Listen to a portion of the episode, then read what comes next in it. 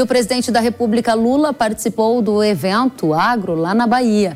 Ele disse que a população brasileira quer comer picanha e para os preços da carne caírem, o agro deve continuar produzindo. Vamos conferir.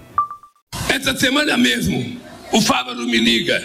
Nós estamos com 70 mil toneladas de carne parada dentro de contêiner nos portos da China, porque foi mandada equivocada. Peguei o telefone, liguei para o Xi Jinping, não precisa nem me falar obrigado. É só continuar produzindo para poder baratear o preço da carne, porque o povo está querendo comer picanha. O povo está querendo comer a picanha.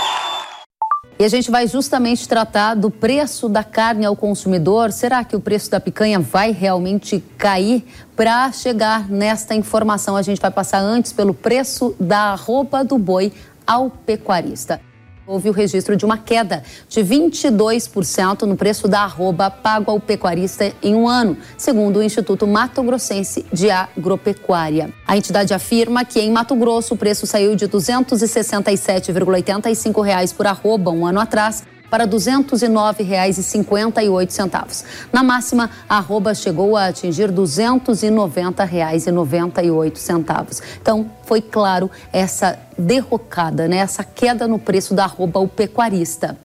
Mas será que os desejos de Lula vão se concretizar e a picanha vai cair de preço ao consumidor?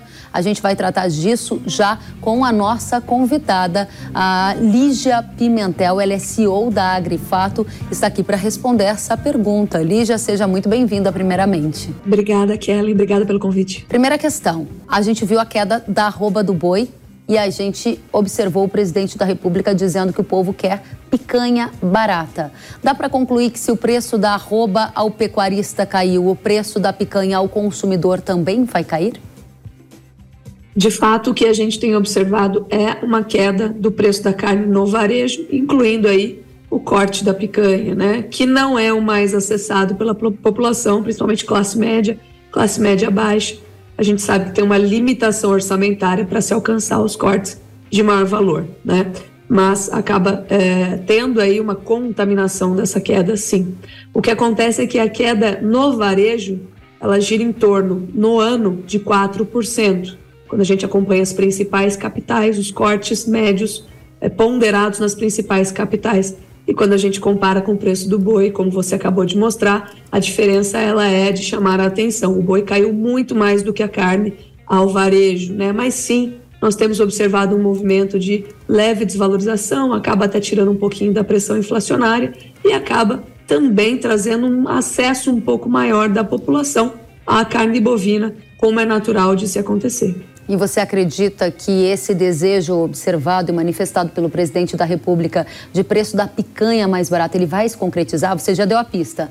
A carne no varejo começou a cair, mas bem distante da queda observada de preço ao pecuarista. Há espaço para mais quedas? A picanha vai mesmo ficar mais barata? Há espaço para mais algumas quedas leves, tá? De acordo com o que aparecer de oferta de boi. Ainda há oferta de boi para aparecer, mas é interessante a gente lembrar da questão sazonal.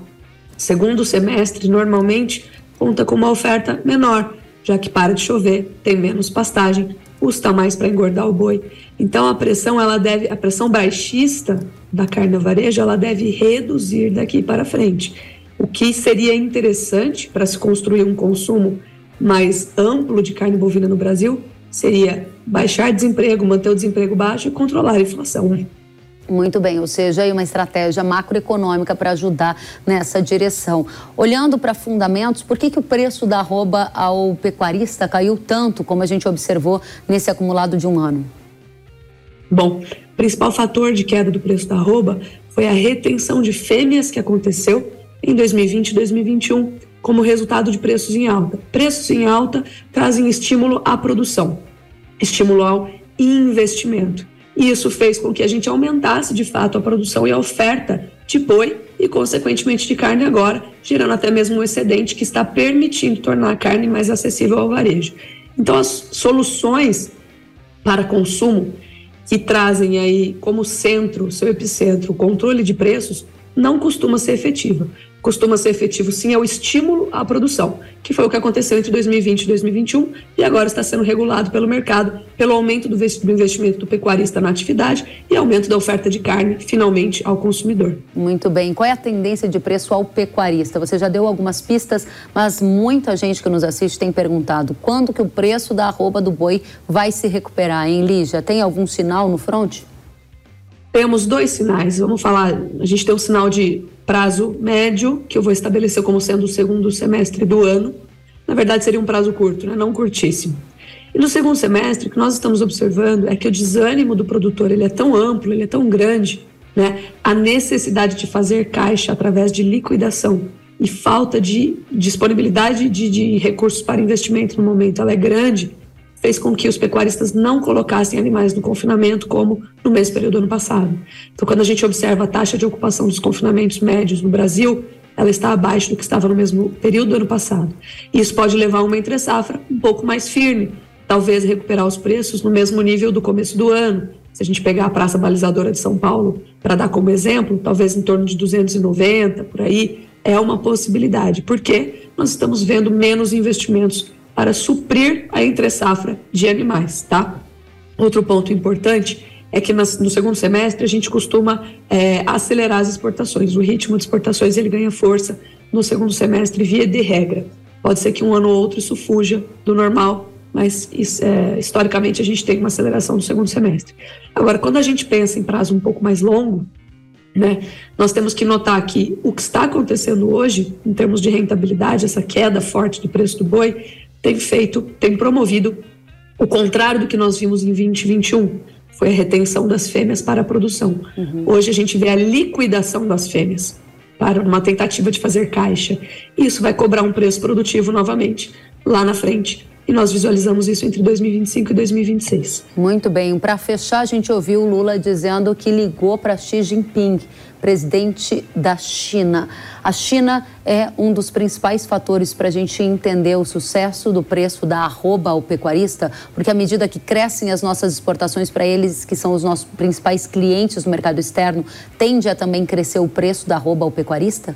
Kellen, mais ou menos. A China tem sido um grande motor e um grandíssimo parceiro comercial, tá?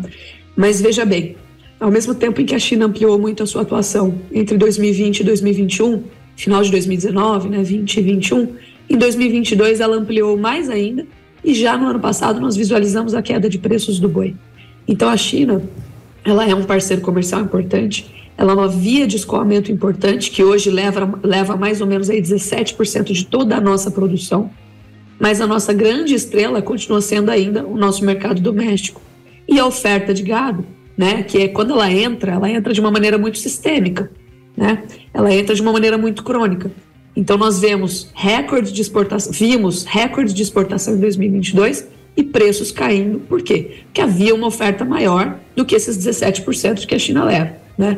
Então, veja bem, a China é importante. Sem a China, certamente, nós temos preços sendo equilibrados em patamares mais baixos, mas ela não é o fator determinante.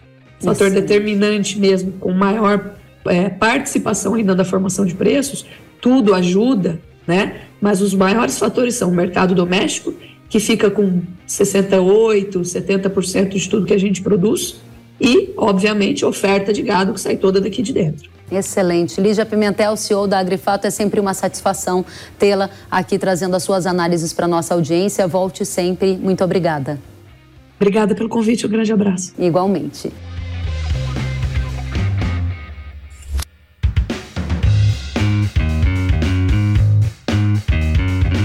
Que bom que você gostou da entrevista e ouviu todo o conteúdo. Se quiser acompanhar as atualizações, siga kellen.severo no Instagram. Até a próxima!